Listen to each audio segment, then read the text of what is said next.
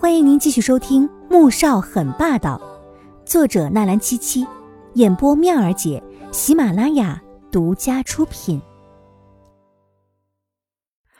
第五百七十二集，黄婷知道妻子心里有结，曾经他们弄丢了女儿，痛苦自责了二十年。妻子每年在小五生日的前后都会去庙里如素一个月，这些年来。他也做了许多的善事，就是希望能够感动老天，让他们的孩子能回来，哪怕只有那么一点点的希望，他也不愿意放弃。所以，妻子对于主动将孩子抛弃的林宝芝，心里是愤怒而且怨恨的。宋月影不甘的瞪了一眼丈夫，心中却清楚，他说的并没有错。黄婷走过去，将咯咯大笑的穆大宝抱起来，往外面走。宋月莹走过去，拍了拍站起来的黄天雪：“坐吧，刚才我们去见了那个人。”黄天雪顿时紧张：“阿雪，你是怎么想的？能说给妈妈听吗？”宋月影看着女儿这副战战兢兢的模样，心里很难受。自从女儿被左宝丽绑架受到伤害之后，性子比以前胆小了许多。如今可能又因为知道了身世，内心悲切，以至于面对他们的时候都是小心翼翼的。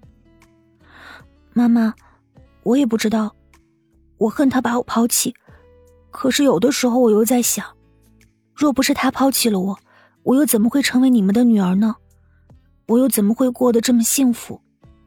有时候，我甚至是感激他们的抛弃，让我生活在一个充满爱的环境里。虽然我一直知道我是被捡回来的，可是你们却从来没有区别对待我，甚至让我觉得自己就是你们亲生的女儿。我只是，只是觉得他很可怜，嫁给那样的一个男人，每天都活得心惊胆战的。黄天雪感动母亲的包容和温柔，也毫不隐瞒的将心里所有的话全部倾吐出来。宋月影听了，心里是感动不已的，同时又感叹唏嘘。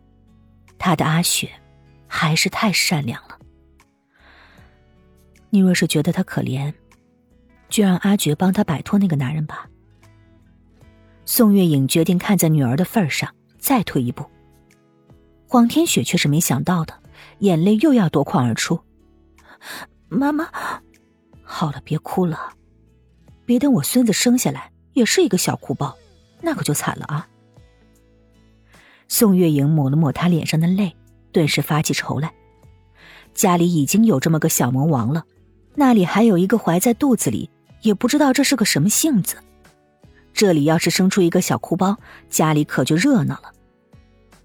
黄天雪听母亲这么一说，立即止住了眼泪，破涕为笑。林宝芝摆脱了现在丈夫回国了。黄天觉请了位律师，搜集了许多虐待及酗酒的证据，在法庭上，对方毫无还手之力。回到 C 国，黄天雪住在了以前的别墅里养胎，而宋月影因为要照顾穆大宝，又要照顾黄天武，便仍是和穆萧寒他们住在一起。林宝芝回国之后，多次去找黄天雪，都被黄天觉给拦住了。这天。黄天雪约了黄天武去商场为宝宝买衣服，两人刚下车，便看到一个妇人冲过来，好在有保镖立刻将人隔开。黄天雪看着林宝芝，心情顿时变得十分糟糕。阿雪，你快别让他们拦着我呀，妈妈有话想跟你说。黄天雪蹙眉，不想理他，却被黄天武拉住了。阿雪，她就是你的生母吗？嗯，黄天雪脸色有些难看，点了点头。姐姐，我们走吧，我不想理他。阿雪，先听听看，他想说什么。黄天武看着极力想冲破保安阻拦进来的妇人，声音淡淡的说：“黄天雪其实一点也不想听，可姐姐都这么说了，她只好点了点头。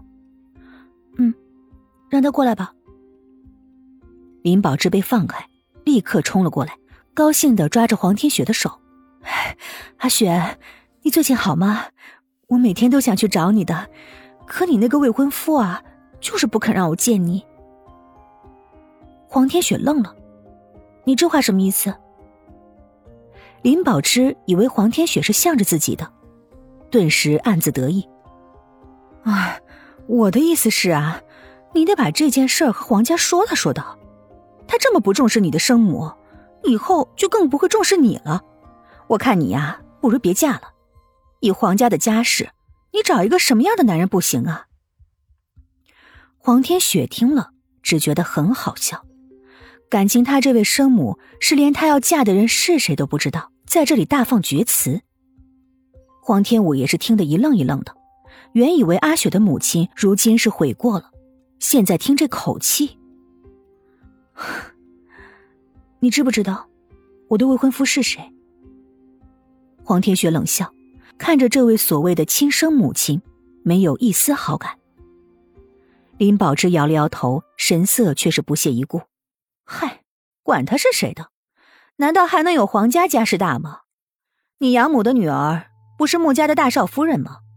穆家现在那么厉害，我听说呀，把左副总统他们家弄得是家破人亡的。”黄天雪脸都绿了，不好意思的看向了黄天武。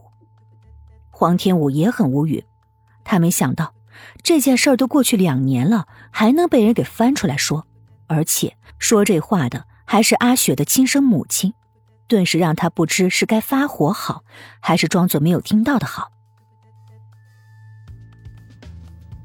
本集播讲完毕，感谢您的收听，记得点赞订阅哦。